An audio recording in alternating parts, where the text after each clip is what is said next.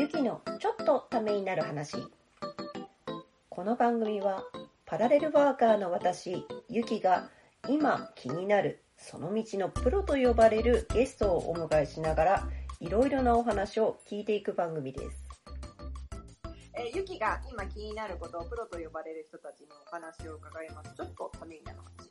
えー今回はですね、また前回、ね、一回、えー生放送を試しにやったんですけれども、そこから引き続きの試みで、外からの生放送と同時録音での配信となります。はーい。本日はありがとうございます。前回ね、4回にわたって、フッカーズさん、あの、ね葉のね、フはいッカーズさんで収録させてもらっていたんですけれども、はい。その際もですね、参加いただいてた高野さんと、はいその時は、本当にやれるの？みたいな、本当に、え、ちょっと本当に大丈夫みたいな感じもちょっとあって、それでちょっと、まあ、話せない部分も多かったので、あれだっそうですねたんですけれども、今回は、なんと、本当にオープンしちゃうよ、もう、みたいな。お花もいっぱい届いてたよ、みたいな。いや、もう、もうしてるといえばしてるんそう、だけそうどね。なんだよね。はいちょっとしてたんだよね。はい。で今日はまあそれがちょっと閉まった後にあの場所をお借りしてあのそのオープン前の、オープン前というのか、まあ、オープンして一回閉じたというのかよくわかんないプレオープンからオーグランドオープンする間の期間。そうだね。それで今はお休み中なんだよね。あのね今日、はお休みだったんでしょ？そう、お休み。あの、うん。確認を、うん。コロナ対策の確認をしてもらわなきゃいけないから、その間はちょっとお休みさせていただきますになっているんで、そうなんだよね。そうなんですよ。まあだからそんな時の、えー、と場所にお店にお邪魔してそこからの配信えー、そうお店のこの、えー体調でいいんですか？オーナーか経営者って言おうと思ったら経営者って入れていい？って言ったらいや体調でって入れて体調？みたいな。いや、じゃあまずここのね、場所の説明を簡単にさせていただくと、自己紹介を先にじゃあさせてもらった方がいいんですかね、この場合って。そうだね、うん。この間も一回自己紹介してもらってるんだけどちょっとがっつりあの自己紹介してもらってもいいですか？はい、わかりました。はいえーはい、えー皆さん、はじめまして、こんにちは。えー中にはね、聞いたこともあるかもしれませんが、えー私、えー千葉県八街市、えー八街駅降りてすぐですね、1分下歩いたところにですね、すずらん通りというところがあるんですけれども、えーそちらの中入りましてすぐですね、秘密基地カフェスプーンというところで、えー秘密基地なんで隊長をやらせていただいております。高野と申します。はい、隊長ですね。すごいよねだって秘密基地だからそれは隊長にしないと面白くないよねっていやそうだけどさ一応なんかこうかっこつけとしたらオーナーとかさこう経営者かなって思った特に私のツイッターの方は、はいはい。あの経営者の方とかも結構いらっしゃったりとかするので、だからもう高野さんも経営しかもねお店を一つをこの時期によオープンするなんていうのはなかなかできることじゃないので、うん。ちょっと経営者かなって思ったんだけど、いや隊長で隊長。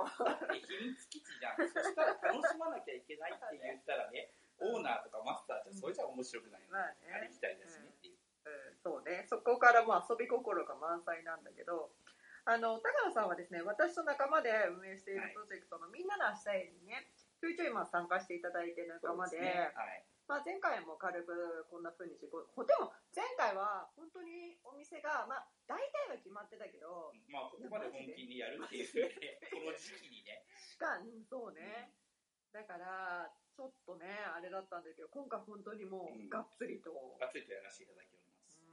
ね、とうとう、まあ、新しいおお店をオープンに向けて、まあ、あとちょっとっていうか、もう本当、プレオープンはしたので、まあ、本本オープンまでちょっとっていうそう感じで、ですね。まあ、すごいなって思ってるんですけど。ちょっとね、こここのお店、まあ、ちょっといろいろ少しだけお手伝いさせてもらったりとかして、はい見てもらってて、すごいおしゃれなんだけど、どんなお店にする予定というか、まあ、していくつもりというか、今してるのかっていうようなコンセプトとか、さっきちょっと秘密基地とか、はい。体調とか出たじゃない？で、はい。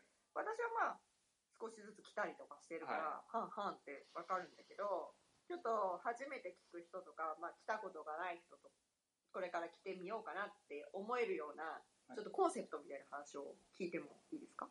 コンセプト自体はもう秘密基地なんですよ。まあ、入っていきなりっていうところで、まあ、ちょっと入りづらい場所にあったりもするんであれなんですけれども、ただ入ってみて、あ、カフェなんだ。で、ただその中で、このスペースを皆さんの好きなように使っていただきたい。えーこの店に関して言うんであれば、いろんな人がいろんなこととつながった上で、自分たちだけがいろんなことができる秘密基地にしてもらいたい。子供の時のワクワク感であれば、いろんなものを作ってあったりとか、その自分の宝物を置いたりだったりとか、もしくはここで作戦会議をして、うん。えーなんかイベントを起こしたいだとか、うん。そういったような場所として使っていただきたいんですね。もちろんカフェとしての機能もありますし、うん。まあ、私自身がお酒好きなんでお酒も置いてありますし、うん逆にそういったものを使った上で、うん。カフェ経営、家賃が発生したりするから借りられないけど、実際ちょっとカフェの経営ってしてみたいな、うん。一日だけでもやってみたいな、うん。いいですよ、店舗貸しますよ。とかっていうこともね、ややっていきたいなって。今までその皆さんが思った、したいということをやれるところ。でうんうん、なおかつ一番のコンセプトとしては、うん。みんなに知ってもらいたい。そして自分も知りたいっていうところ。情報収集と情報発信っていうもので、カフェっていうものが一番多分、それが長けているんじゃないかなというところで、うん。うんそれをやることにしました。なんかさ、お店の雰囲気もそうなんだけど、あれだよね、昔のさ、はいわかんない。私、その時期に生きてたわけじゃないから。ちょっと待って、ちょっと待って。なんどれくらい前の話をするんですか？いや、うちの母、まあ、母より前なのかな。そうだね、母より前のかもしれない。その、あ、でも、あとか、わかんない。なんかこう、そのさ、なんとか喫茶って呼ばれるものがあった時代あるじゃない。要は純喫茶だとか、そうそうそうそういったあれですよね。ではいさ、本当こう、まあ、朝ドラとかで見るだけだからわかんないんだけど、そのちょ戦後とか戦,、まあ、戦争中とかってさ、はい。そういうところでみんながこそこそって喋ったようなことを、こうあそこがやなんかちょっと闇市なのかわかんないけど なんかそういう情報をもらったりとかなんかその時こう聞いちゃいけないようなレコードを仕入れてたのかなっていう私は勝手なね想像ね。そういう本当喫茶ってきっと最初の頃はそういうなんていうのこう、あのー場所的な何かを持ってたのかなっていう。でも場所がさうんちょっとレトロなのよね。そうですね。通りもレトロですね。だからそれこそさっき言った禁酒時代の海外なんかは、うんうん。一応喫茶店で、うん。あれバーとかじゃなくて、うん。あの、ほら、アブさんとかを、これは麦茶ですって言って飲んでたよううんな時代なんでね。まあそういったところには近いかもしれないですよね。うん。うん確かに。ね。うんこのさコンセプトっていうのはどこから出てきたただ単に自分がの、知らないことが多いなっていうふうに思ったことから始まったんですよ。うん。単純に。街づくり事業っていうものを、もちろんゆきさんなんかは知ってるいろいろ関わらせてもらってるじゃないですか。この八街っていう町だけの話じゃなくて、うんうん隣町である桜市だとか、そういったところにも関わらせてもらってるし、でなおかつあの障害介護の仕事をもともとしていたからやっぱりすごい情報が必要だったんですよ。うん。でただ自分が動けない場所にいたから情報なんか集まってこない。自分が動かなきゃ集まってこないわけですよ。うんうんうんでもこれこの状態がすごいなんかおかしいなと思っててうん。もっと知れるようにしたかったんですよね。自分自身も他の人も。うん。八街って北と南にすごい分かるってそんなに仲がいいわけじゃなくてうんこっちの人たちは知ってるけどこっちの人は知らないとかうんそういったことがかなりあるんですね。うんでね。駅前のうん。その真ん中のこの部分ですら知らないことってすごいある。うんうんで情報発信する場所がそもそもないんですよ。うん。うんでコミュニティ FM だとかコミュニティだとかそういったものがうん。一切ないんですよ。うんうん。でもともとそらほらあの近場にありますナッツアップさん、うんうん。なんかはそれを目指してたんだろうけど、うん。ちょっとやっぱなかなか難しいところがあったんだと思うんだようんうん逆にそこ難しいからそっちを敵対するとかではなくてせっかくやってるところがあるんだったら文局みたいな形で使ってもらっても構わないからうん。だったらもっとコミュニティ FM とかコミュニティのその場所っうん。ていうものをもっともっとなんかいろんなものと作っていってうん。街全体を盛り上げたい。で情報を知りたいし発信したいし周りを全部巻き込んだ上でうん。知らないことのないようにしよう。で発信力っていうものを他の人にも伝えていきたいなっていうのがあったんですよね。うんあの今これスプーンで面聞いてる人なんかは俺真面目なこと言ってる。何バカなこと言ってんだこいつはって思ってると思うんですよ。特にこのアキラなんてここ手伝いに来てくれてるやつなんですけど今でも聞いてるんですよ。ここ1位になってるから、ああなるほどね。うん、でうん。すげえ真面目なこと言ってるこいつって多分なってると思うんですよ。うん。普段そんな真面目な話をしない。全部真面目な話なんかしてないんで。ねなるほどね。なんか前にさちょろっとスプーンの方で生配信した時に出た気がするんですけど、はい。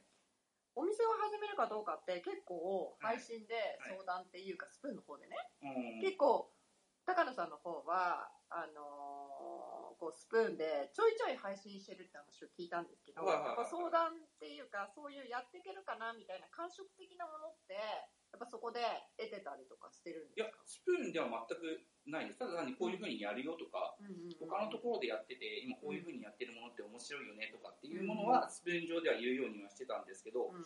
実際自分が店を開くよとかっていうよりは確かにしてたんだけれども、うんうんうん。ただこのお店をやるって言った時に、うん。その感触がどうこうとかっていうのよりも、うんうん。